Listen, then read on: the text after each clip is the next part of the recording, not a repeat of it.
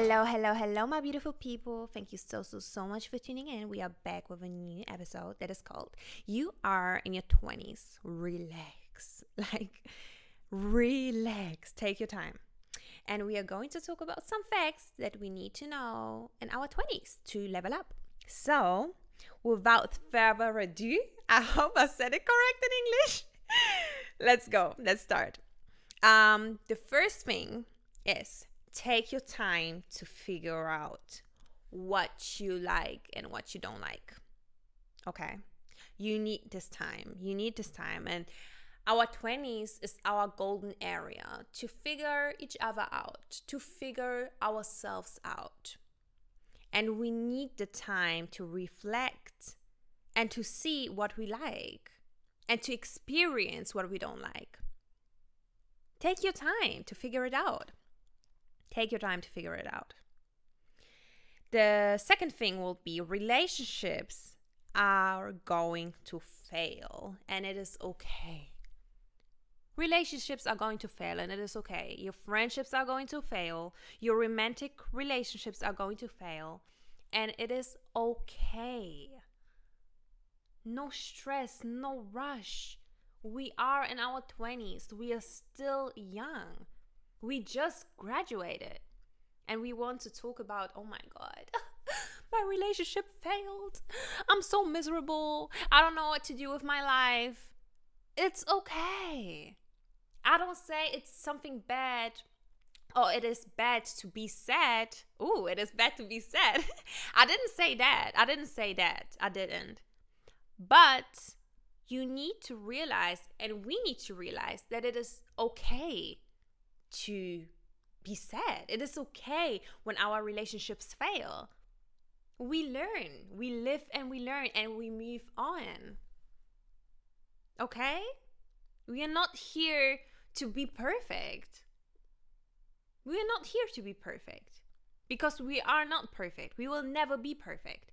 Our lives will never be perfect. And also, perfection is something that every individual needs to define for themselves. So, whatever is perfect for the one part doesn't mean or doesn't have to be perfect for the other part. Okay? So, if your relationship is failing, it is okay. We move on with and we learn from that. We learn from that. Okay? This is your time to figure out figure out what you like in life. Figure out your boundaries, very important, and your priorities. You have to know these. And this is why we are in our golden era era. this is why we are in our golden age. We figure out. To figure out, you need the time. And the time is here. but you have to in order to figuring something out you have to experience that okay put some grace on yourself. Like honestly don't be that harsh on yourself. Don't be like oh my god i need to i need to have this now and i need to be in that point in my life by this time and this this isn't working out. What am i going to do now no you have time. You have time. And every situation, every human being in our life is here to teach us the lesson and we can where we can learn from. Okay? And if we understand that, we see life not as a not as a challenge. We see life as the moment. Yes, we see life as the moment, living in the moment realizing the moment. It's not every day a challenge. It's not every day, oh my God, I need this now. Oh my God, when, what am I going to do now? Oh my God. It's not every day worrying, yo. it isn't. It isn't. Okay? the next point will be don't let a clown to play you. Shout out Miss Sneaky. Don't let it I don't want to say the N word. Don't let a clown to play you. Don't let a clown play you. And I mean that. And she means that. And we know she means that, okay? What? Playing with you? Does he know who you are? Oh, baby girl, you're gonna show him. Oh, or you're gonna show her. Because playmate, not around here, baby boy. Baby girl, not around here. You're not going to finally play with me. And you need to set the boundaries, as we said before. You need to set these boundaries. You need to set your priorities. You don't want to get hurt because of a clown? You don't want to. You want to level up. You want to go up. Set boundaries. Set boundaries. And know your worth. Know that this man is not going to find anyone like you. And I mean that. He wasn't for you, you wasn't for him, and that's okay. It will always be okay when you just don't get along with each other.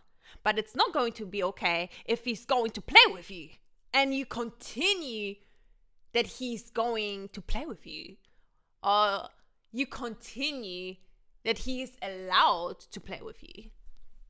We ain't we ain't going to do that. Okay?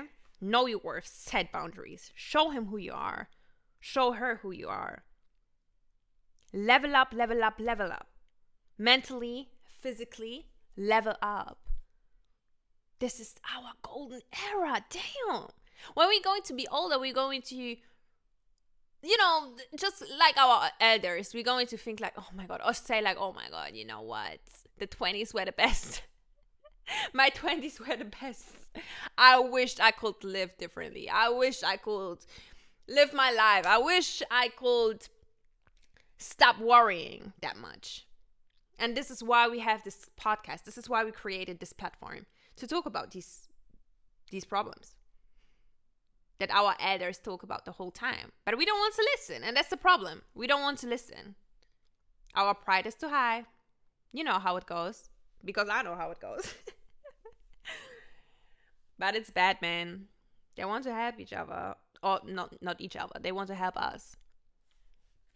Sometimes we just need to sit down and have a talk with the elders, literally because they have some good as advisors. Okay. Work on skills and become a pro. Work on skills and become a pro. Wow. That's a huge one. In our 20s, especially nowadays, especially nowadays, so many doors are open for us. Literally, my mom is always telling me the same thing. She's like, wow, your era, your ge- generation, generation, sorry, has literally the most open doors I have ever seen in my whole life, my entire life. Don't you dare sit at home and do nothing for too long. And I mean that. And she means that. And I understand that. Because honestly, nowadays, literally you can you can build your own business with I would say nothing. We have the internet, and the internet and social media plays a huge part in a lot of our works nowadays. Don't take this one for granted. Literally, work with what you have around you. If God is opening one door for you and you are seeing that this door isn't it, it's not working out for you, no problem. God knows you and God got you. He's going to open another one, and another one, and another one. You're going to fail, cool. Another one. You're going to fail again, you're going to stand up. Another one, another door. Open it now. Try it out. Experience. We need to see that. We need to be focused and stay focused to see that, to see the doors that are opening in front our in, in front of our faces. In order to be focused and in order to see what is going around us, we need to do some reflection. Sit down and reflect. Sit down and reflect. Oh my days. this is a reminder to myself as well because I know when the when the year started, I told myself, you know what, I'm going to journal every day, and I did that. I did it for a whole month. And what now? Boy, I stopped. That's bad. I reflected every single day what I did in a day, what I'm going to do tomorrow, and what I'm going to do the day after. And my mind was clear. My mind was focused because I woke up every day thanking God because I know what I'm going to do next, because I have a plan, I have it written down. Girl, I'm going to get up and start journaling again. like, seriously. This changed my life and I need to start it again. But not seriously, we need to, in order to stay focused, we need to reflect. We need to, we have to. It's it's a must. It's a must. It's a must, okay? Travel as long as you can. And also, sorry, I forgot to mention, when it comes to working on your skills, don't forget if you're going to work on a skill and you become a pro, you can teach other people the same skill that you know already and you can earn money with that.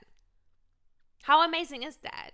To know a skill and you're a pro now, and now you can go outside and you can teach others the same skill and you make money and earn money from that you earn money from doing what you love to do, what you can to do, what you can do because you're a pro at it. Why not teaching other people? And now you're earning money with that? Yo, that's a win-win situation. That's a win-win situation. So work on a skill and become a pro. Okay, next one. Travel as long as you can. And I mean that travel as long as you can. Damn. As long as we don't have children, and don't get me wrong, because I know you can't travel with children. I know that one. You know, but when you have a baby, when you have a newborn, it isn't that easy. And we all know that. It isn't that easy to uh, to um hop on the plane and fly to Barbados or to any island or anywhere you want to go. It isn't easy with a newborn. So as long as you don't have this um how do you say it? responsibility exactly. As long as you don't have the responsibility man enjoy your life. Enjoy your life. Travel. Because you know what? Money comes back. Money is the energy. And i mean that. You know it sounds crazy but it's true. When you're going to earn money with the mindset that you know you know what? I'm earning money to spend it and to get it again and multiply it and when you're going to go with this mindset in your day life, in your everyday life, you're going to see, wow, money is coming like that. Money is coming like that. Because you have a love relationship with money. You don't hate money. You don't stress yourself when it comes to money. You don't think money is the devil or money is evil. You have a love relationship with money and that's why money is coming to you. Man i love money. I love money and money loves me and that's why we are one. I give money the grace. I say you know what? I spent a lot of you today and maybe tomorrow but the next day i know you're going to come back to me in bigger and bigger and bigger. In a in a bigger amount. Because money is energy. Money is energy literally. Okay? You need to have a love relationship with money. And travel. If you're not for real. If you like traveling do it. Because the money is going to come back. But you're not going to be 21 sit on a yacht you know i don't want to say shake ass but you know just dance have fun again because the moment is now. Okay? I don't say don't save money because this is also important. this is also the next point. Save money, y'all. Like this is important. Save money. Especially invest in something bigger. See the bigger picture. Invest in something bigger don't don't spend all your money on a bag that is going to be out of the trend the next year or the next season invest smartly and invest wisely For example, if you want to invest in something, if you if you earned a good amount of money, if you saved a good amount of money, and you want to invest in something, invest in something that is going to bring you more money. Okay? Invest in something that is going to bring you even more money. And the biggest investment that you can do is yourself. Invest in yourself. Invest in learning a skill. Invest in learning a new language. Invest in traveling the world and seeing different people and seeing different religions and seeing different cultures. Invest in yourself. You are the biggest investment that is here going around the whole world that you can do. The biggest investment is you. Don't take this one for granted. Okay? Be a young adult. And what I mean by that is we are in our 20s, we are not in our 40s. We have so much time, inshallah. But we have so much time to figure each other out, ourselves out.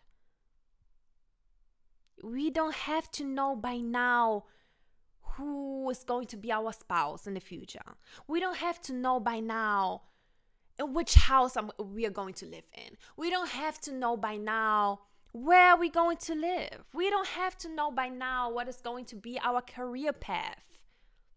Because we figure each other ourselves out the whole time. Don't forget don't forget about the investments. Don't forget about investing in yourself. And the last point of today is enjoy life. Oh my days. Enjoy life, enjoyment. What's up? Go out, have some fun. Damn. Working the whole time. I get it. If you if you're a hustler, if you work love to work, do it, but also enjoy yourself. Give yourself some grace. Give yourself some rest. Okay? Man, life is enjoyment. Obviously, not only, but damn, a little bit at least. Okay, go out, have fun, see friends, spend the time with yourself, spend the time with your families, spend your time with your animals, whatever, with your pets, whoever, but just enjoy yourself. Okay? Guys, thank you so, so, so, so, so much for tuning in. I see you the next time, hopefully. Have a beautiful week. Bye.